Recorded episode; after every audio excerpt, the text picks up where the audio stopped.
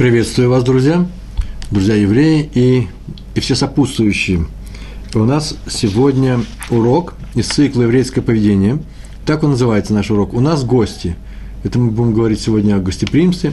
Тема уже э, освещенная нами ни разу, освещенная ни разу нами. Э, мы говорили на эту тему. И вот сейчас еще в новом ракурсе, с новыми историями, э, потому что тема очень важная. Э, раздел Вейра из книги Берешит – и э, само заглавие этой заповеди, которая сегодня будет нами иллюстрироваться, мы будем говорить о ней, обязанность принимать в своем доме гостей, обеспечивая их едой, питьем, питьем и ночлегом. Вот три вещи. Эшель, да, едой, питьем и ночлегом. Все это мы учим из стиха в книге Берешит, 18 глава, 3 стих, и там было сказано – в самом начале, третий стих главы, и Авраам говорит, говорит Всевышнему, и сказал он э, следующие слова, э, а потом продолжение. «Если я нашел милость в твоих глазах, прошу, не проходи мимо своего слуги или своего раба, того, кто э, хочет служить тебе». Но можно прочитать и, и таким образом, не уходи от меня, подожди немножко. История там такова, что Авраам, будучи больным человеком, а именно третий день после обрезания операции, которую он сделал сам себе, э, он лежит, очень жаркий день, он лежит, он сидит у входа в шатер и ждет, когда пойдут путники, чтобы пригласить их к себе, чтобы выполнить ту заповедь, которая называется Ахнаса Турхим, введением гостей, а именно гостеприимство по-русски. И самое интересное, что евреев тогда не было. Значит, он просто всех, кто нуждался в его помощи, приглашал к себе домой – чтобы накрыть им стол, как мы сейчас говорили, едой, питьем и ночлегом. И э, он это воспринимал как заповедь, хотя на него такой заповеди ведь не было. Так иначе он разговаривал со Всевышним. А потом он увидел путников и сказал вот именно эту фразу «не проходи мимо». То есть, или не уходи от меня, подожди меня. Отсюда учат мудрецы в трактате Вавилонского Талмуда Шаббат, 127 лист, вторая страница, заповедь приема гостей, заповедь гостеприимства – выше заповеди приема шхины. Шхина – это э, на физическом уровне воспринимаемое присутствие Всевышнего. Здесь в пространстве, в это время рядом с нами. Это вещь э, редкая. По крайней мере, я не знаю людей, которые воспринимают это на самом деле на чувственном уровне. Но шхина – это присутствие Всевышнего здесь. Понятно, что он присутствует везде и всюду. Понятие такое непростое, но это активное его присутствие, не созерцательное, не наблюдательное, не когда он устраивает контроль или еще что-то такое, да, а когда он здесь с нами для определенной функции, то есть выполняется некоторая определенная функция э, с небес. И вот получается, что м, присутствовала все, э, шхина, шхина, само присутствие Всевышнего, она была э, вместе с Авраамом, и вдруг он сказал, что он должен сейчас встретить людей, трех путников. Это мы знаем, это были э, три ангела, но для него они были путниками в большинстве комментариев. И он сказал, подожди, я их сейчас э, буду принимать, приму гостей, гостеприимство. Заповедь приема гостей выше заповеди приема шхины. Вы слышите? Гости важнее шхины. Потому что сказано в Торе, сказал Авраам, если я нашел милость в твоих глазах, то прошу тебя, не проходи мимо. То есть Авраам, повторяю, попросил Всевышнего, чтобы он подождал его, не уходил, пока он встретит примет гостей. Трех бедуинов. И на это Ашла Хакойдаш, э, известный комментатор, э, каббалист, кстати, пишет, раздел начинается словами «и показался ему». То есть Всевышний был с Авраамом до конца, и показался он ему – вот именно на ощутимом уровне, пока от, не, от него не ушли гости. А значит, это заповедь, именно заповедь, почему? Потому что он дал понять, что он стоит, молчит, ждет, когда он тут примет гостей. Это значит, это заповедь. Хотя она, как пишет Ашла, она и не указана среди 600, 613 заповедей Торы. Возникает вопрос на самом деле. Прежде чем рассказать историю, мне захотелось рассказать теорию. Я ее нашел в нескольких книгах. Сейчас мы увидим, с каких книг это взято. Тут я вижу три э, ссылки. Вопрос у нас возникает, почему прием гостей важнее приема Всевышнего? Вот же он к нам пришел, шхины. Может быть, эти заповеди равны? Почему нужно говорить, что она выше? Ну, скажем, что она такая же, как принять у себя Всевышнего.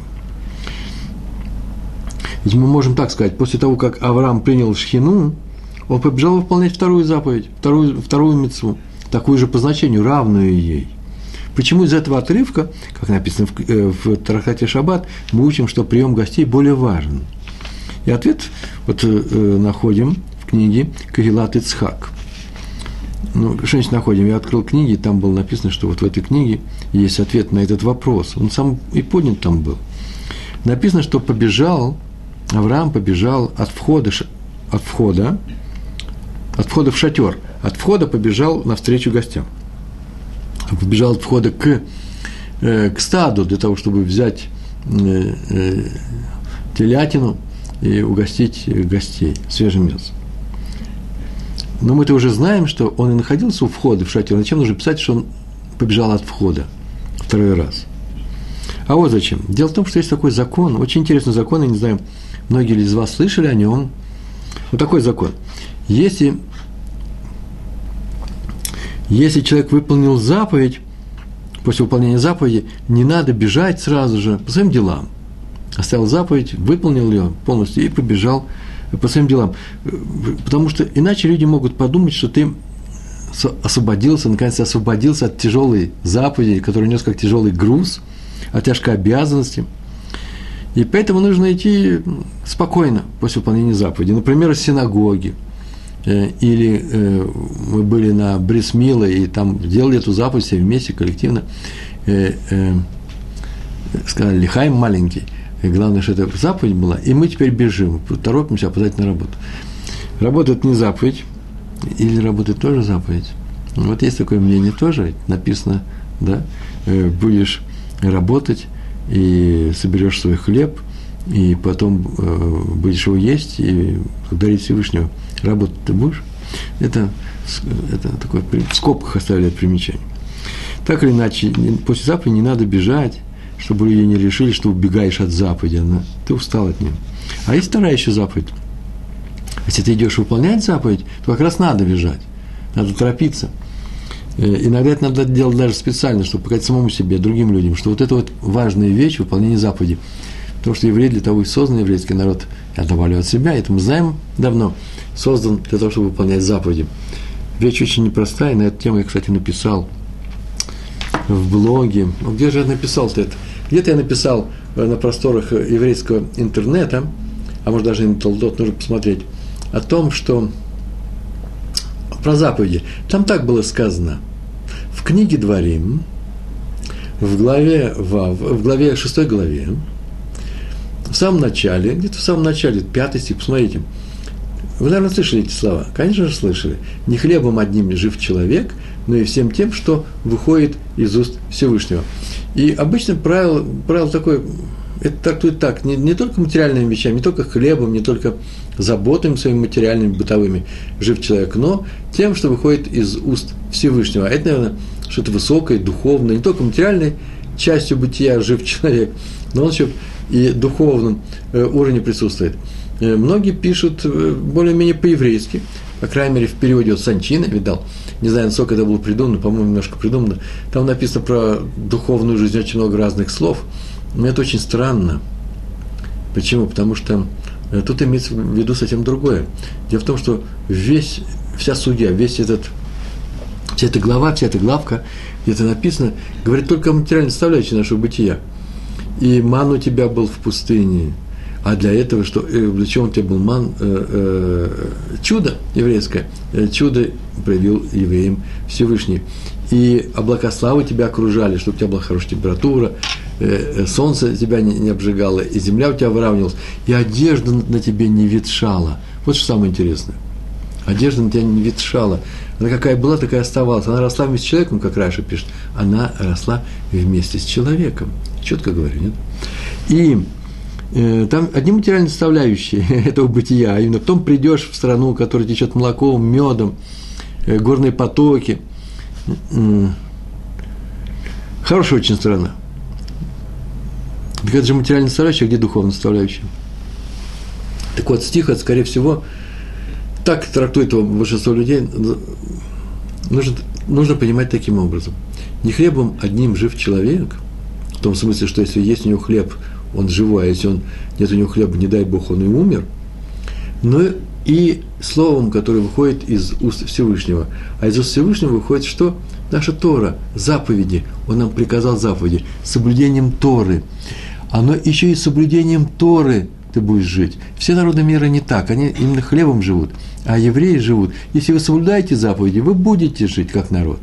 Если вы не соблюдаете заповеди, вы не будете жить как народ. Видите, какая важная вещь соблюдения заповедей. Не хлебом едины, но и э, заповедями, которые вышли из уст Всевышнего. Это маленькое от, э, э, э, отступление. Значит, первая заповедь очень простая. Если мы выполним... Первая заповедь. Первая заповедь. Если мы выполнили заповедь, мецву, то нельзя бежать. А вторая заповедь. Если мы идем выполнять мецву, надо бежать. А если мы одну сделали, а второй, второй идем? Что теперь делать? Идти спокойно или бежать? Вот какой вопрос поднимается Кагилат Исхак. Ответ такой. Если они обе одинаковые, то э, надо пройти спокойно половину пути, а потом бежать. Интересный ответ, нет? Кто их мерил? Я же об этом даже не говорю, мы же знаем, что заповеди никто, величину заповеди, вес их, никто же не может поверить. Ну, так написано в этой книге. А если вторая важнее первой, например, там что-то делаешь для людей, а тут делаешь что-то только для себя, это важно, это есть такой момент, то надо бежать сразу же после первой, потому что вторая важнее. Она как бы выше, нужно бежать в горку. И поскольку было сказано, побежал от входа в шатер, где он исполнял заповедь приема шхины, у него в гостях был сам Всевышний, и он побежал оттуда. Это означает, что вторая заповедь важнее первой. Вторая заповедь, прием гостей, важнее, чем первая, прием шхины. Такой вот ответ мы видим, нам объясняют, почему в Таркате Шаббат, Шаббас, Шаббат, э, Шаббат написано, что заповедь приема гостей важнее заповеди приема шхины. Он, и побежал к более важной. Вопрос второй.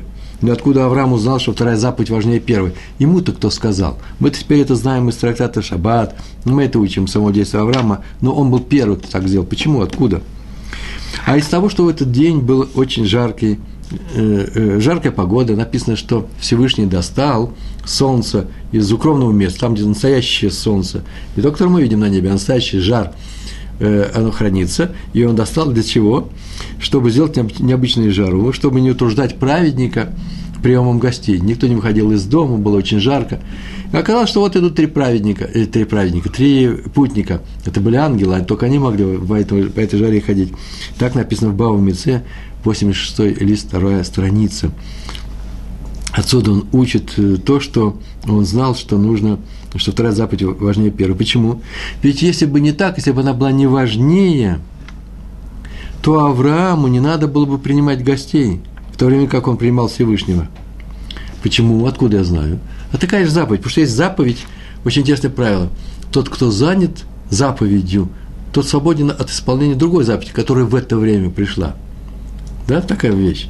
И если он разговаривает со Всевышним, все остальное убирается, убирается в сторону, и гости подождут. Почему? Это тоже заповедь, но она такая же.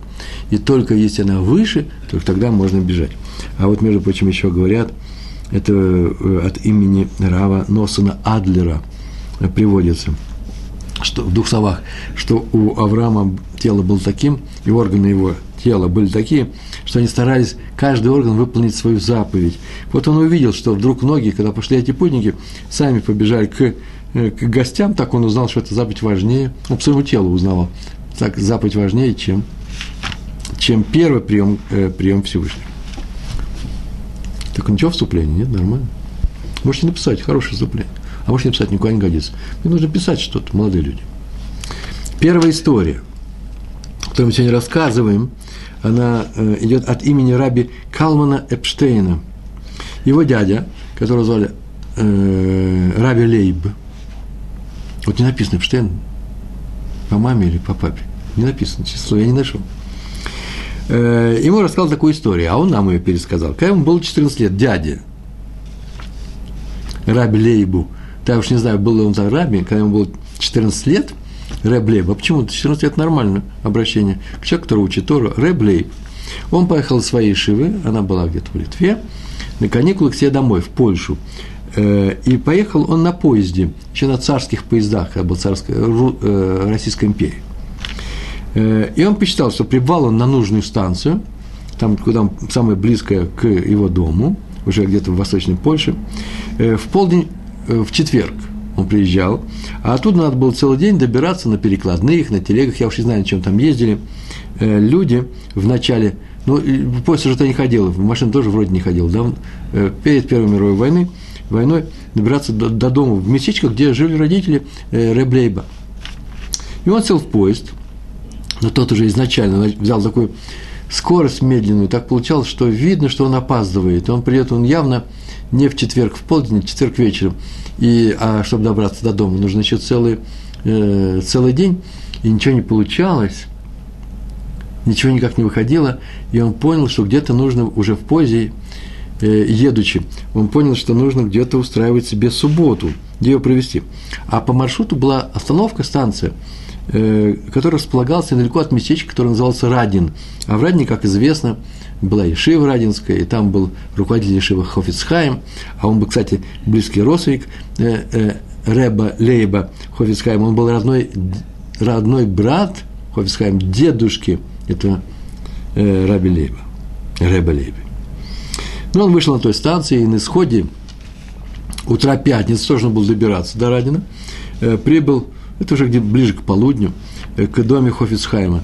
И так полагает, что все это происходило, э, поскольку это были каникулы, или ранней весной, или поздней осенью, потому что, да, когда каникулы еще бывают, то есть еще не было, э, это не лето, когда день длинный, и когда он прибыл, до субботы осталось не, очень много часов, его там встретила жена Равина, сказал, что это родственник, она, жена Хофицхайма, встретила очень тепло, сказал, что сам Рав, он находится в синагоге, у него был такой обычай, где-то в полдень он уходил, еще раньше уходил э, в синагогу, там он учился до Минки, до дневной молитвы, потом уже принимал субботу, молился Марев, и что? И возвращался домой к кидуш, чтобы сделать кидуш уже э, э, затемно. И так или иначе, она накормила мальчика, 14 лет ему было, мы говорили, он был голодный, с дороги, и усталый, и приложил, приложил несколько часов, там пару часов поспать перед, э, перед субботой. И он настолько устал, быстренько поел, Последнюю ночь он вообще не спал, на этих перекладных он ехал от этой станции. Тяжелая, тяжелая дорога была в царское время для мальчика из Ешивы 14-летнего. И он тоже заснул. А когда он проснулся, было темно, совсем темно, ночь. И в комнате при свете настольной лампы он видал, сидит Хофицхайм, и учится. С Гемарой он учится. Он немножко, наверное, испугался, как я полагаю. Почему-то нет ни шума, ни огней, ни света, тишина в доме. Сидит Хофицхайм и в свете настольной лампы учится. Увидев, что мальчик проснулся, он очень обрадовался, обнял его, начал расспрашивать, э, э, и тем самым э, в то же время предложил сделал за тела Едаем, помолиться вечернюю молитву, после чего, так он и сделал, сказал кидуш, и они приступили к трапезе, к субботней сюда, к субботней трапезе, первый, э, Хофиц Хаим, его жена и их гостю, этот мальчик. Ну, после еды им, они предложили ему пойти поспать в соседней комнате, но ему почему-то не спалось. Почему-то он выспался. И он пошел на кухню, водички, наверное, попить, а там посмотрел на часы и обомлел. Вообще-то они показывали 5 часов. 5 часов чего? явно не дня, почему? Потому что везде темно, ночи, какое время суток сейчас, может, часы не точные. Так или иначе, к утру мальчик спросил жену Равина, правильно ли у них часы на кухне. И она ответила, что очень правильно. Просто он был такой уставший, что проспал почти 12 часов. Э, почти больше. Ну, там еще с ужином, может, меньше. Почти, так написано, 12 часов. И что сделал Хофицхайм? Вернувшись домой из синагоги, это мы говорим ведь лекция у нас, урок у нас про гостеприимство. Он нашел у себя спящего гостя, мальчика, но решил его не будить. Пусть отдохнет с дороги. Только сказал, чтобы его жена и их сын Аарон произнесли кидуш. Они сказали кидуш, может, даже что-то поели, а он сам ничего этого не делал, ни кидуш никакого не, э, не говорил, сам сел учиться. Ты спал много часов, и, сказала жена Равина, и э, Раф тебя не будил, ибо это, как он сказал, и есть заповедь Ахнаса Турхим, чтобы когда ты проснешься, вместе с ним приступить к еде. Это один из примеров сегодняшний, это начало. Э, мне эта история очень понравилась, я даже не знаю, что бы я сделал. То есть я теперь знаю, что я сделал, так надо поступать. Вот тяжело это поступать. Кто-то пришел и спит, без задних ног кто-то спит. Мой близкий родственник, а у меня кидуш, а у меня люди сидят. Мы или разбудим, или ничего страшного, мы ему оставим. Мы ему оставим кидуш, он взрослый мальчик, 14 лет, это не 12, он уже бармитсве. Он э, скажет себе кидуш, вот ему еда осталась, пускай отдыхает с дороги. А утреннюю сюда мы придем вместе. О, хорошее решение. Вот Хофицкай поступил по-другому. Он с ним и вечернюю сюду провел, вечернюю трапезу провел. Почему? Потому что хозяин, э, хозяин встречает гостя. Гость сейчас главный в его доме. Он не будет разговаривать со Всевышним, пока он не, не обустроит гостя. Э, Все э, необходимое ему сделать, в том числе и кидуш. Второй рассказ про раби Мельцера. Мельцер, раби Мельцер – у него в доме гостили ученики Ешивы, его собственной Ешивы. И один подошел к окну и посмотрел в окно, и видал, что у входа в, на ступеньках дома э, э, стоит и уже собирается войти Раф Исаак Заев Словечек, Брискиров, Равин из Бриска. Он тоже сообщил другим, побежал, сейчас Брискиров сейчас входит. Сейчас э, к нам войдет очень важный Равин. И Раф Мильцер побежал надеть свой субботний костюм, встретить такого важного человека дорогой гость пришел. Тот вошел, но это был не Брискиров, а просто человек, который очень похож был на Брискирова, на Рава Соловейчика, комплекцией, ростом, лицом. Но это был не он. Раф Мельцер не снял своего костюма, а так остался в нем, чтобы оказать теплый прием этому гостю. Усадил за стол рядом с собой, с ним общался с ним, разговаривал с ним, как будто, ну, на самом деле, как будто это очень важный раввин – Тут немножко даже перепугался и сказал, что, может быть, вы принимаете место другого человека, я вообще не ученый еврей, а пришел сюда лишь за помощью. Дело в том, что у меня, мы планируем скоро э, свадьбу, моя дочь выходит замуж, и на свадьбу я собираю деньги. Чтобы собирать на, свадьбу деньги, мне нужно, амлаца называется, письмо от уважаемого равина, вот от вас, где будет написано, такого-то я проверил, чтобы мне поверили люди, что я это он ничего не говорил, он мне говорит, мне нужна амлаца. Это я вам рассказываю, что такое амлаца. А именно письмо, в котором написано, что да, я такой-то советую вам давать деньги такому-то. И подпись. Подпись Рави Мельцера. Вот и все. И Раф тут же взял, сел, взял бумагу, написал ему очень теплое письмо, теплее, чем обычно. И тот ушел.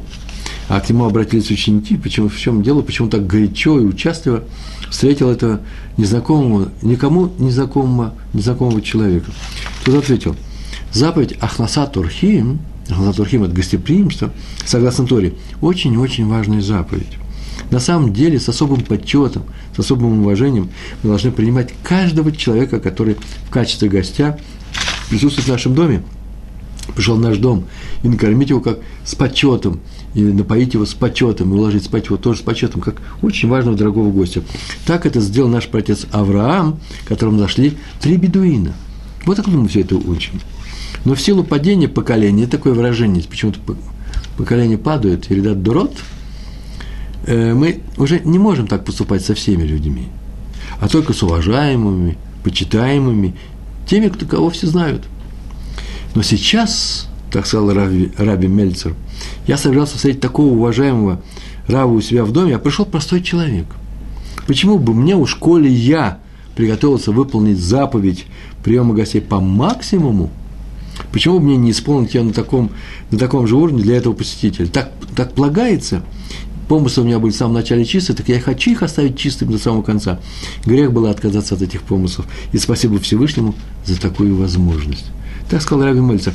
Мне в этом рассказе нравится, я не всегда говорю э, выводы и мораль, сентенции, которые следуют из этих рассказов. Но здесь мне в этом рассказе нравится, как сам Раф Мельцер сказал, мне тоже трудно, как и всем остальным, принимать всех на одинаковом уровне. Но уже если я облачился в этот уровень, вот в эту одежду, достиг этого уровня, я не нарочно сказал, облачился в этот уровень, это называется облачение, облачение, антураж, к заповеди я готовлюсь. Раз я это сделал, то почему же нужно спускаться?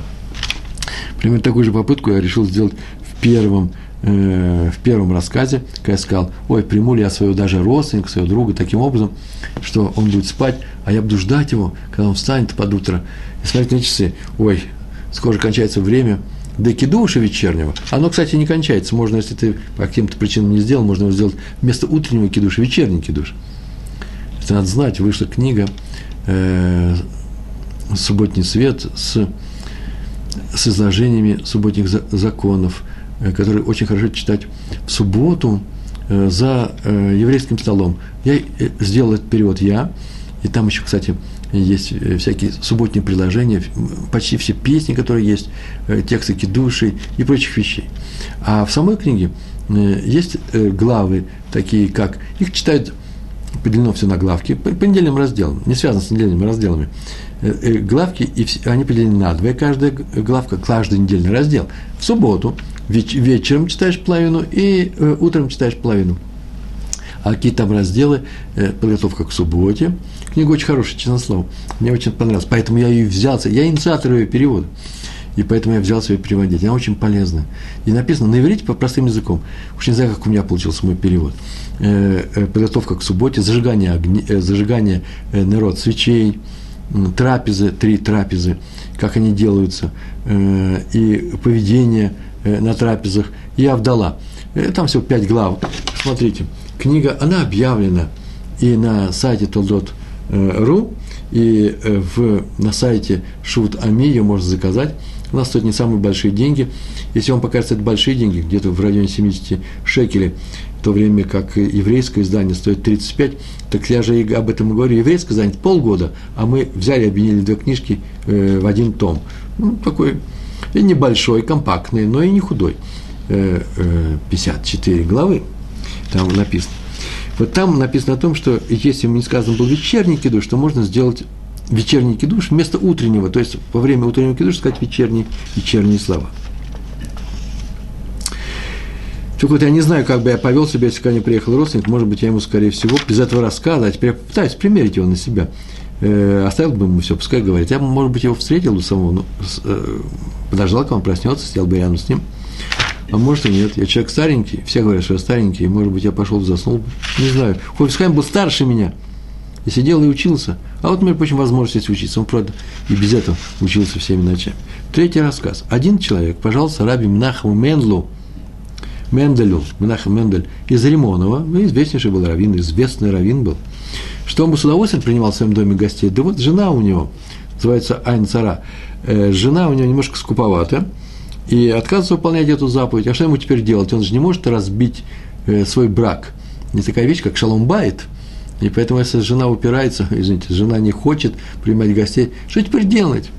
И сказал ему Раби из Римонова, заповедь, заповедь приема гостей много важнее, ну, прям наше слово повторил, кто мы уже знаем из трактата Шабас, много важнее и выше, чем заповедь приема шхины. Так сказали наши мудрецы. Возникает вопрос, почему они поставили ее выше, а не наравне с заповедью приема штины? Мы сейчас только на этот вопрос отвечали из книги Кагилат Ицхак, литовской книги. Сейчас посмотрим, как на этот вопрос отвечает Хасид. Э, Раби Зариманова. Почему они не равны? Почему выше? Ответить надо так. Известно, что между мужем и женой царит мир.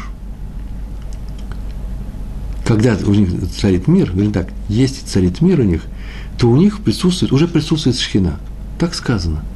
Всевышний как бы присутствует, как бы благословляет их брак. Если у них есть мир, все у них будет, они будут счастливы, и, и будет замечательно все. И если бы мудрецы приравняли заповедь приема гостей к заповеди приема шхины, приема Всевышнего, то никто бы не принимал гостей. Зачем? Если бы жена была против. Ведь муж приведет гостя, жена поднимет скандал, проявит свои качества, не самые замечательные, рухнет мир в семье – и шхина оттуда уйдет. Но теперь, когда известно, что заповедь приема гостей выше заповеди приема шхины, выше заповеди приема Всевышнего, даже если жена начнет проявлять свои плохие качества, не надо смотреть на то, ушла шхина из дома или не ушла из-за жены, да, из-за того, что она сейчас скандалит, и поэтому э, шхины нет. Пусть она уйдет, но выполнена более важная заповедь. Так сказал Раби из Римонова. Вы слышите? Единственный случай – Единственный случай, когда он так сказал, пускай уйдет, а гостей надо принимать. А вот есть многие люди, которые с этим не очень согласились и сказали, а, что, гости важнее шхины, люди важнее связи со Всевышним. На самом деле я тоже с этим согласен. Очень даже согласен с этим. Между прочим. Мудрецы так сказали. Мир в семье настолько важен, что для него можно стереть даже имя Всевышнего. Вот что мы отсюда видим. Это мы знаем об этом. Мир в семье настолько важен, и поэтому сказать, что пускай мир разваливается в семье, встреча гостей важнее, и мира не будет. Не, нет. Мир в семье настолько важен, что Всевышнего имя растираем. Вы помните, да, это так написано в трактате Сота, что если произошло некоторое остуда пало в отношениях между мужем и женой, и она сделала какие-то недозволенные вещи, или муж думает, что она сделала недозволенные вещи, и Всевышний проверяет ее в храме тем, что она должна сделать определенные ритуальные операции, то есть некоторый процесс, и для этого требуется некоторый инструментарий, а именно там делается определенный, определенный состав вода, рецепт такой, там что-то много делается, и туда добавляется порошок от, э, э, от уничтоженного свитка Тора с именем Всевышнего, и она это выпивает, и так далее. Там много что происходит. Для, для, все это происходит для восстановления мира в семье. А раз так, то мир в семье важнее, да, еще известно, мир в семье важнее, чем свечи Хануки.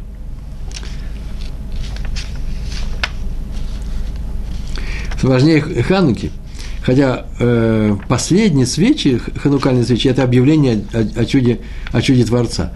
Так или иначе, поскольку есть возражение, называется царих Июн, нужно этот вопрос подробно изучить.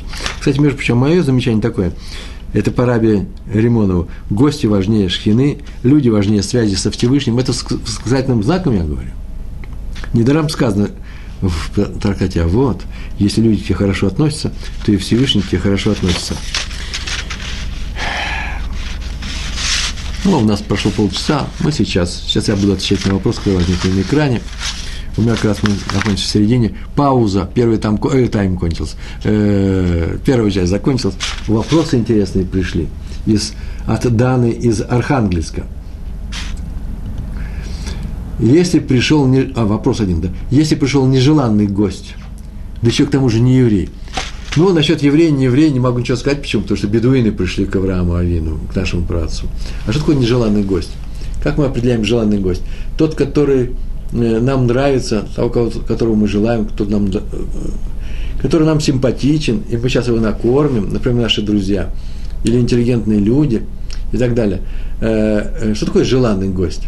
Это я выбираю эту заповедь, так это же уже не будет не заповедь, это просто будет просто приятное времяпрепровождение. Я понятно, что я сделаю подарок э, своим друзьям. Действительно, сделаю для самого себя, нежеланный кому мне, так я сейчас это, этого гостя делаю, из этого гостя делаю себе подарок себе.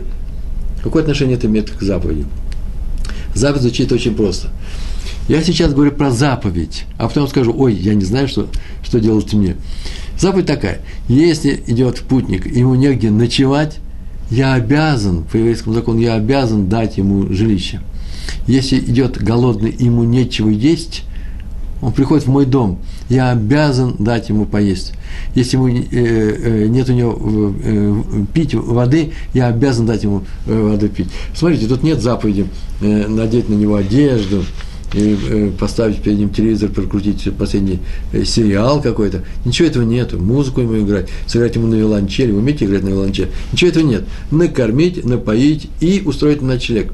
Нигде не написано, что это желанный гость. Почему? Потому что, и это было бы странно, настоящее гостеприимство – это когда мы помогаем тем людям, которые нуждаются. Если я буду говорить про желанных гостей, то, может быть, мне нужно и давать желанным нищим деньги. Идет человек, просит меня деньги, желанному я дам, а нежеланному не дам.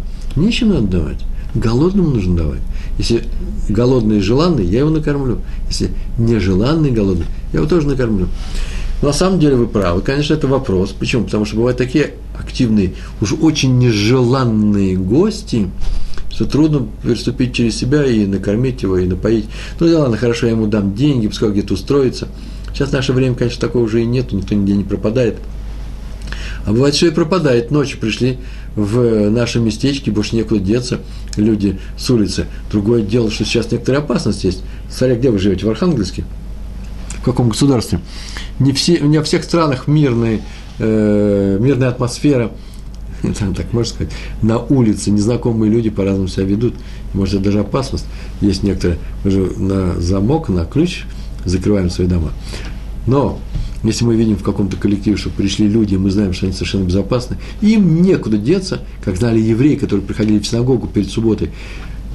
Вот они в синагоге молятся и расходятся, и приходили евреи, которые оказались в нашем районе, в нашем местечке, их разбирали э, по домам, не было гостиниц тогда. Каждый брал этого еврея, э, какого-то гостя, приводил себе, сажал себе на стол.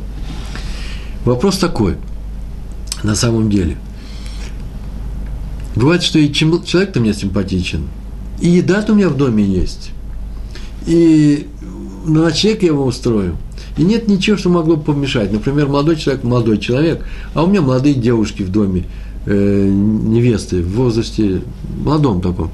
И тогда это обычно, это один из моментов, э, который считается неактивно помогающим моему проявлению чувства гостеприимства по отношению к молодым людям. Но, ну, по крайней мере, выпивать за одним столом. У нас это не принято. Хотя ну, в этом случае нормально пришли с папами, с мамами, несколько семей.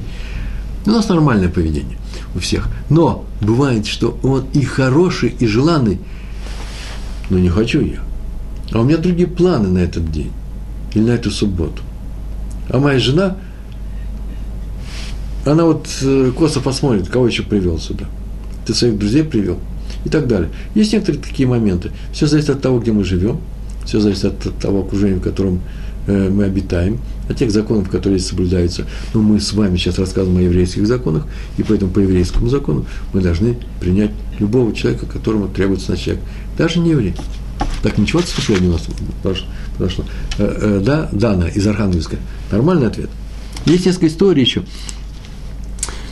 И несколько историй именно на эту тему э, были рассказаны, именно на эту тему были рассказаны в лекциях про гостеприимство, которые были в нашем цикле еврейское поведение раньше, год назад, полтора года назад. Я уже говорил на эту тему. История у нас номер четыре. Во время войны Раф Залман Кальян был в Ташкенте. Там он встретил одного еврея, э, который спасся из Двинска.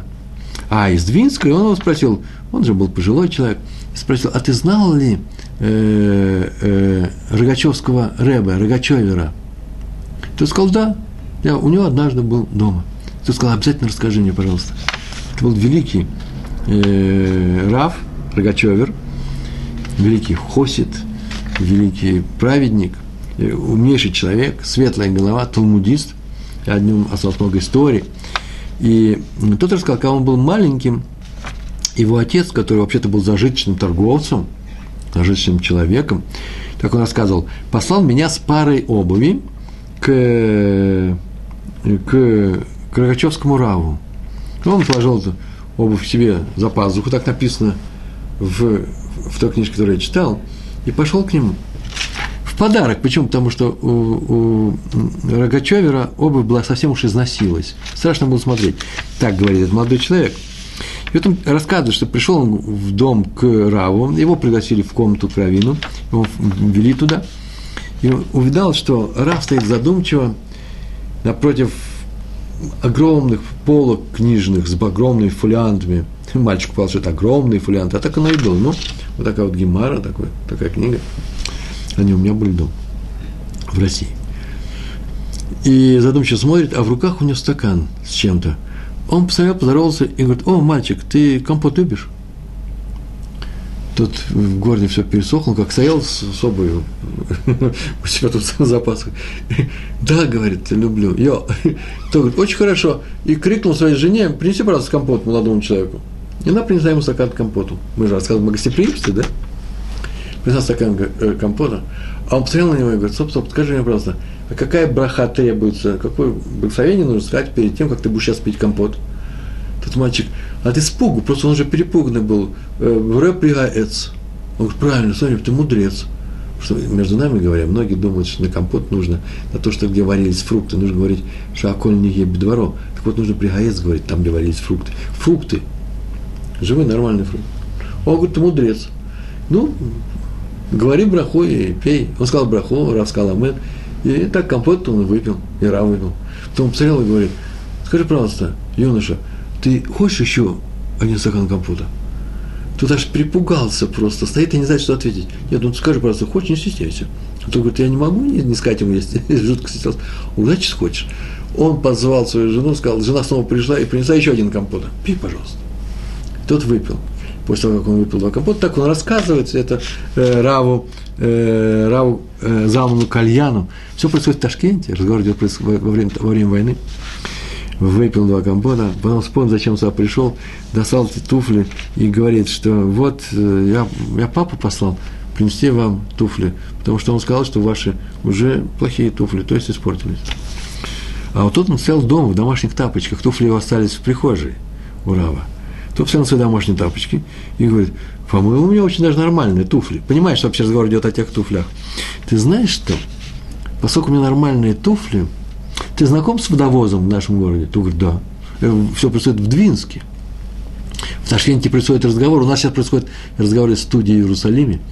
А э, разговор между Равом и э, мальчиком происходит в Двинске, двоенном, очень древнем Двинске. Еще евреи были.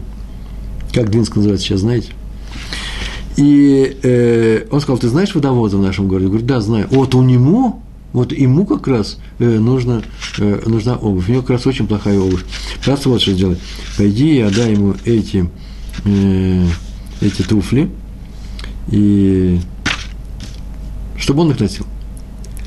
А он сказал, да, но у меня папа послал вас к вам, а не к водовозу. Испуганно сказал он кибутоваем, кибут а, в уважении отца, нужно выполнить то, что сказал отец. На это Рогачев сказал, отлично, ты выполнил свою миссию. Это моя обувь. Да, она действительно моя? Да, да. Моя, моя. Я могу ее отдать кому хочу? Да, конечно, делайте, что хотите. О, отдай ее, пожалуйста, вдовозу, сказал он. И мальчик ушел, и, и так сказал, это уже взрослый человек, уже пожилой человек, сказал, что эта сцена запечатлелась, запечат, запечатлелась в моей памяти на всю мою жизнь. С тех пор я всегда стараюсь поступать как Раф из Рогачева, думать о других прежде, чем подумать о себе. И смотрите, заповедь гостеприимства, дал компот, поговорил с мальчиком, еще научил его на всю жизнь думать о других, а не о себе в первую очередь. Мидраш говорит следующую, следующую сентенцию. Бедный гость дает хозяину больше, чем хозяин дает, дает ему. Если пришел бедный гость, который встречает хозяин, то он хозяин дает больше, чем дает ему. Вот об этом написал Раби Яков Нейман. Или Нейман, Нейман. Он так написал. В нашей сцене про Авраама, Авраам, очень важный момент. Если у вас какие-то там дела, оставьте их на секундочку. Сейчас это, это не заставка рекламная между двумя историями. Это важный момент. Авраам дал путникам, которых он приютил, которых он пригласил к себе в качестве гостей, немного воды, написано немного воды. И Ашем, Всевышний, дал его потомкам Э, страну, в которой есть вода, молиться и будет вода. Э, Авраам усадил их отдохнуть под деревом, да, сказал, отдохните под деревом. И Всевышний распростер над евреями в пустыне Синай облака своей славы, да, э, и дал заповедь суки в стране, да, сразу две вещи. Облака их охраняли, уже говорили об этом сегодня, от солнца – и сука у нас еще была в, на праздник Сукот. У нас она сейчас еще есть. Из-за того, так написано в Мидраше, по словам раби Наймана, из-за того, что он их посадил под дерево. Авраам дал им хлеба, и Всевышний снабжал евреев 40 лет, снабжал их маном с неба. Ман сыпался, дал евреям страну полную пшеницы и ячменя, которая страна прославленная была в свое время, и пшеница и ячменем. Авраам побежал к стаду, так написано, побежал он к стаду, Я, и, и Всевышний, чтобы бежать было удобнее, выравнивал землю, хребты горные под ногами евреев в пустыне, когда они шли. Они шли все время по ровному месту. И дал, а к саду он побежал, дал обильные пастбища в Зайордане, колену Рувена. Видите, любое действие Авраама было потом в поколениях отозвалось не просто эхом, а было тысячекратно увеличено Всевышним э, э, в знак признание того, что сделал Авраам хорошее, э, в заслугу Авраам дал его потомкам. Получается, что Авраам получил, потомки, но это же Авраам получил от Всевышнего много больше, чем он дал своим гостям. Это вот, вот важная вещь. Ты делаешь заповедь, и она приводит к каким-то расходам, нервным расходам, физическим, моральным, экономическим, каким угодно. Что-то ты делаешь, а потом ты получаешь это больше. Мы на эту тему сейчас еще скажем в конце, у нас еще 15 минут. Э, я еще просто расскажу сейчас две истории, э, даже три. Но важный момент мы запомнили, да? Тот, кто, привеча... Э, тот, кто приглашает и обслуживает своих гостей, тот получает награду намного больше, чем то, что он тратит на этих гостей. История пятая. Раби Хайм Брим эту историю рассказал. Однажды он задержался в Нейбраке, город такой есть у нас здесь в Израиле. Он задержался, это было давно, транспорт ходил, рано кончал, э, прекращал ходить. И он не успел уехать в Иерусалим, не было ни машин тогда, транспорта толкового нет. И поскольку, так он рассказывает, я в то время был в доме у, Хазон Иша, то он предложил мне остаться в его доме на ночь. Я с трудом согласился, что теперь делать. Не хотелось бы, глава, руководитель всего поколения еврейского, не хотелось бы его утруждать. И он так сказал, и вот эту сцену я никогда не забуду. Хазаныш, глава, руководитель всего поколения тогдашнего, нашего – накрыл мне скорый ужин, а его зять, Раби Исроль Коневский, Стайплер, вместе со своей женой, дочерью Хазоныша, стали мне застилать постель. Вы можете представить, самые уважаемые раввины, руководители еврейского народа ухаживают за мной простым евреем. Так он написал в своей книжке. И дальше он написал, что я, я стал сопротивляться, но Хазон Иш сказал следующую фразу. На Сукот мы возносим четыре вида четыре вида растений. Поднимаем руки, возносим их.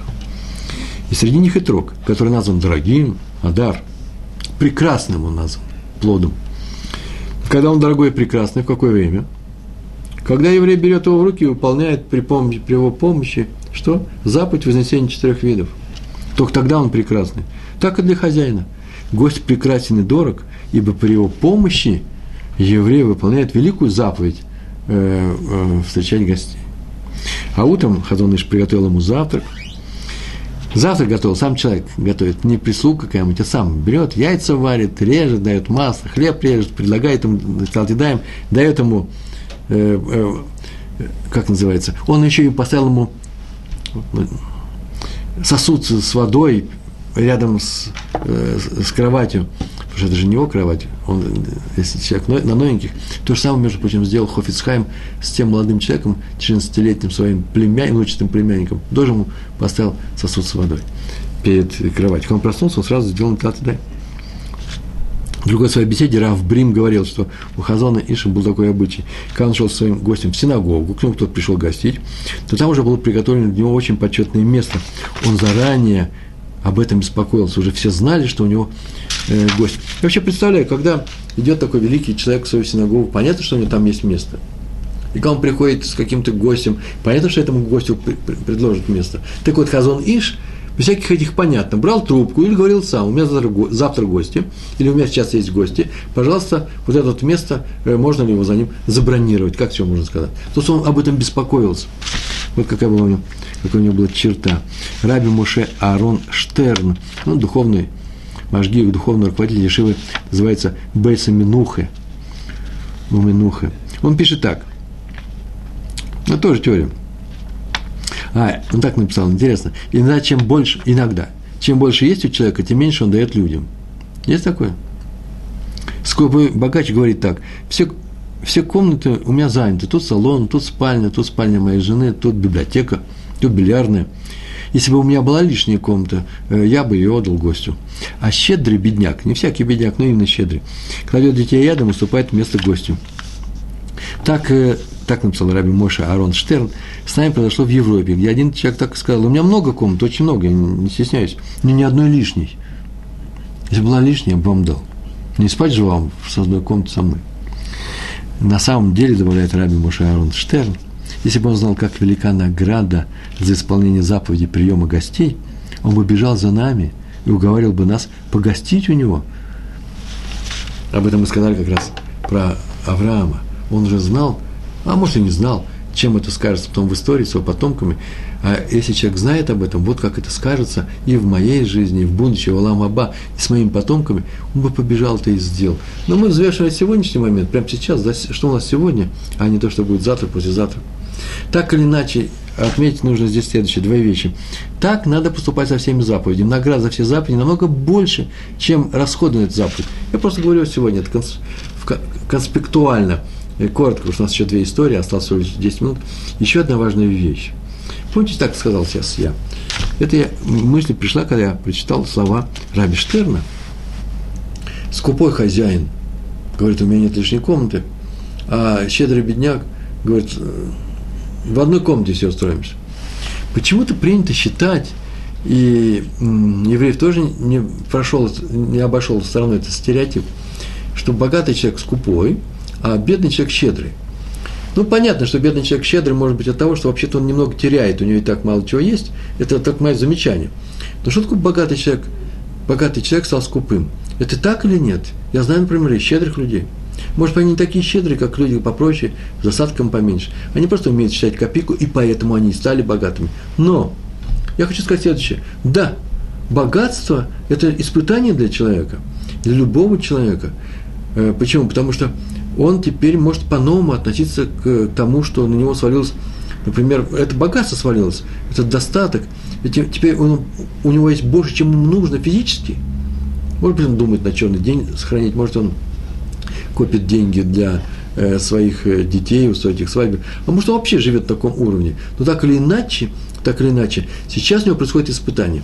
И именно потому, что не все люди – достигают именно такого уровня. Все относительно, конечно, мы сейчас живем очень богато по отношению к тем поколениям, которые были раньше нас. Но мы-то знаем, что сейчас настоящие богачи тоже есть. Мы почему-то не настоящие богачи. Так может быть только потому, что мы бы этого испытания не выдержали и проявили бы свою скупость.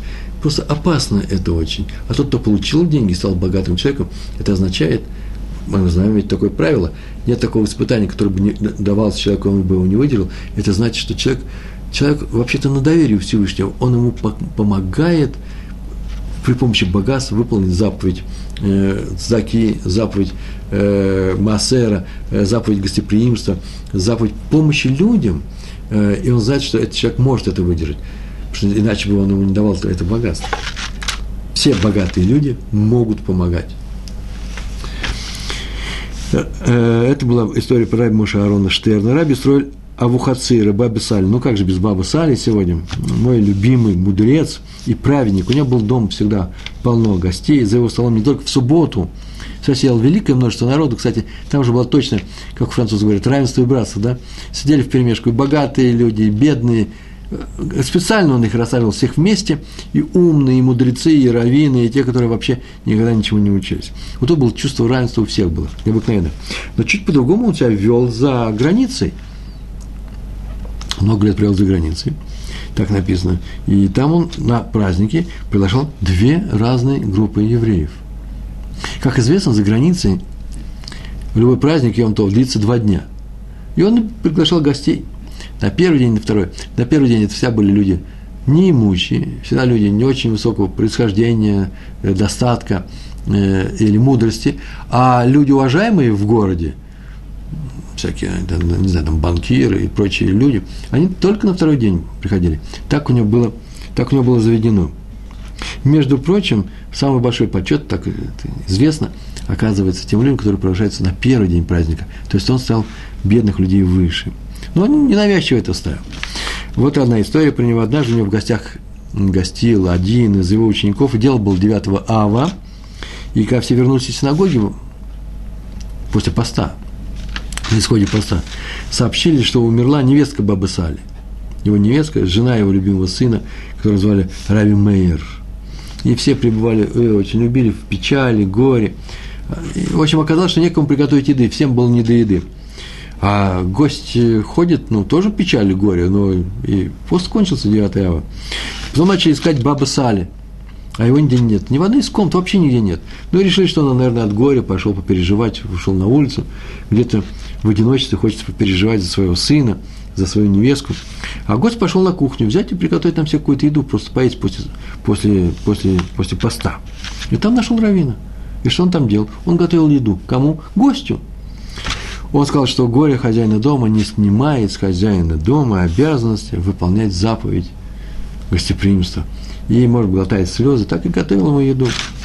Тем более, когда все заняты плачем, он сказал, появился, он так сказал, появилась уникальная возможность, таким с другим словом сказал, уникальная возможность самому, Багуфон называется, самому физически выполнить эту заповедь, а не просто распорядиться, чтобы э, э, накормили гостя. Некому распорядиться, все плачут. Поэтому пошел сам все это сделал. А между прочим, вот еще, у нас осталось пять минут, заповедь симметричная гостеприимству – мне показалось это тоже интересным. А какая симметричная гостеприимство? Гостеприимству я приглашаю людей. А то заповедь симметричная или противоположная, называется посещение э, больного человека. посещение больного. Учим, между прочим, с того же места из э, нашего недельного раздела про больного Авраама. К нему Всевышний пришел, пришел навестил в Иера. Показался он э, э, Аврааму. Пришел проведать больного человека. Так вот, в первом случае, в каком заповедь гостеприимства хозяин ухаживает за гостем, а во втором почти наоборот. Он приходит и, по крайней мере, утешает его. Он делает ему хесед. Там хозяин делает хесед гостю, хесед милосердие, а тут гость делает хесед хозяину. И история про раби Шлома Залмана Ойербаха. Значит, история будет уже непростая, уже такое вступление. У него был обычай такой, перед Новым годом и в первые дни, 10 дней, да, в первые 10 дней. Хм, вопрос очень интересный у Даны. Сегодня Дана мне очень нравится. Э, а что... Э, сначала такой вопрос. Э, начинает приходить слишком часто гость. А зачем он ходит часто? Мы же говорим, голодного накормить. И того, кому день негде спать, надо уложить у него, он голодный, если он просто приходит в гости, чтобы мы не путали, гость, гость – это тот, кто нуждается в гостеприимстве, а гость, который приходит к нам, друг просто, просто нас навещает. Это просто нас навещает друг, он не голодный, то есть он может специально, конечно, потренироваться, э, не покушать что-нибудь перед нашей едой. Не знаю. Э, это не совсем относится к нашей заповеди. А еще есть вопрос какой? А как быть, если откладываешь помощь бедным до того времени, пока сам не выйдешь из бедности? Откладываешь в каком смысле? Откладываешь, не даешь ее? Да, копишь на черный день, я так понял, да? Откладываешь. Или для бедных, пока сам не выйдешь из бедных. Это у нас, э, э, это спрашивает Анатолий из какого-то места. Э, нужно вот что сделать. У нас есть несколько таких лекций на эту тему про бедняков. Э, и там все это подробно рассказано. Просто у нас сейчас осталось две минуты, вопрос очень хороший, чуть-чуть не по теме. Вот совершенно замечательный вопрос, не, не забывайте его. Раби Шлома Залман Ойрбах, у него был обычай навещать, ходить в больницы, Батеявод, Батеявод там, где мы, как мы уже знаем об этом, как называется, приют для стариков, очень богатый прием, кстати, э, приют, э, чтобы позвать людей с праздниками, с Новым годом, с праздником. И обычно он заходил ближайший к дому Бейтавод на Весимха.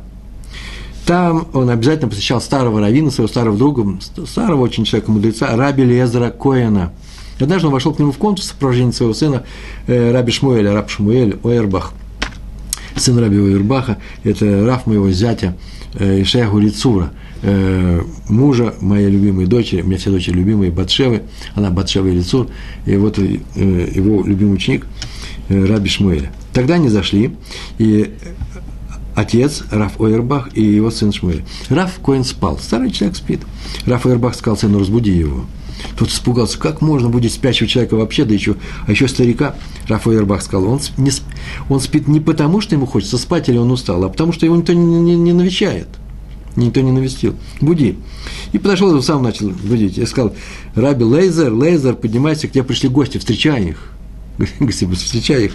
Тот раскрыл глаза и увидел, что перед ним стоит глава поколения, который пришел его навестить. Они потом проговорили целый, целый час о Торе, после чего Раф поздравил старика с Новым годом и ушел. К обеду пришел к Раву Коину его внук. И тот ему сказал с гордостью, смотри, насколько праведен, мудр Раби Шломо Залман Ойербах. Важные гости, когда приходят ко мне и видят, что я сплю, оставляют мне записку. Пришли, обнаружили тебя спящим, и поэтому выздоравливай, и уходят. И меня это расстраивает еще больше, чем расстроило бы, если бы они не пришли. А, а, потому, почему? Потому что мне это надо поговорить с людьми, а не просто узнать, что они были и ушли.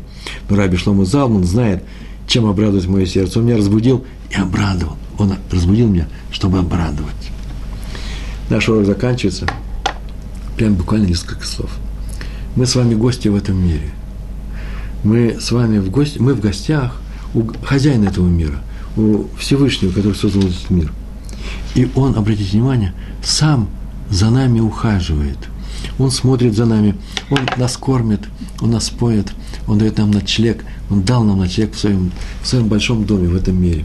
Он заботится о нас. А раз так, то смотрите, мы, глядя на Всевышнего, это и есть получение Торы. Стараемся перенять его качество по отношению к другим людям. Как он относится к нам, так мы должны относиться к другим людям. Иначе, почему мы просим у Всевышнего милосердия? Если мы просим милосердия, значит, мы понимаем, что Он может нам дать милосердие. Он нам даст, если мы милосердны другим людям. А раз так, если Он гостеприимный хозяин в этом мире, значит, нам нужно быть гостеприимными хозяинами в этом мире, давать еду, питье и ночлег всем, кто в них нуждается, все, кто нуждается в помощи от нас и от нашего дома с вами. Тогда мы будем жить с вами в хорошем еврейском, настоящем еврейском доме. Большое, все, э, большое вам спасибо. Всего хорошего. Шалом, шалом.